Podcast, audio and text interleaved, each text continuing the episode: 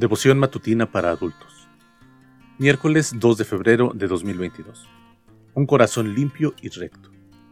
El día de hoy leemos en la Biblia en el libro de Lucas capítulo 15 versículo 7. Habrá más gozo en el cielo por un pecador que se arrepiente que por 99 justos que no necesitan de arrepentimiento. ¿Qué es lo primero que viene a tu mente cuando escuchas el nombre del rey David? Si hiciéramos una encuesta con esa única pregunta, serían muchos los que recordarían su doble pecado, al adulterar con Betsabé y luego propiciar la muerte de Urias. Qué bueno es que Dios vea las cosas desde una perspectiva diferente.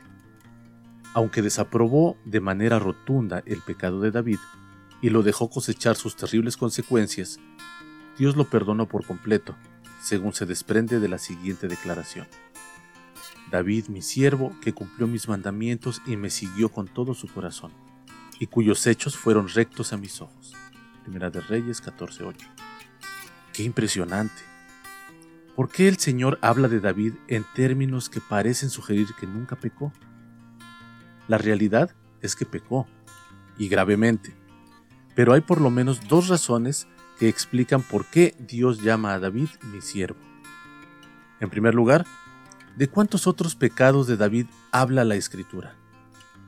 Como ser humano, es obvio que pecó en otras ocasiones, pero parece que la práctica habitual de David era hacerlo recto.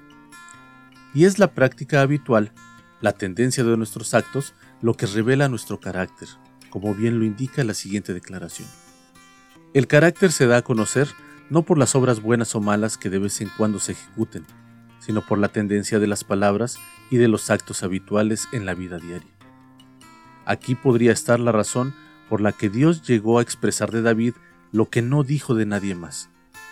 He encontrado en David, hijo de Isaí, un hombre conforme a mi corazón. Hechos 13:22. La segunda razón por la cual Dios lo llama mi siervo no es menos importante. Tan grande como fue su pecado, así fue su arrepentimiento. Basta leer, por ejemplo, el Salmo 51 para comprobarlo. ¿Qué podemos aprender de la experiencia del rey David?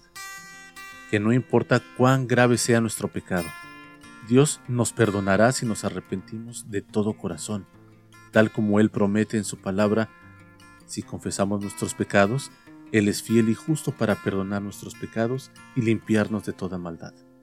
Primera de Juan 1.9.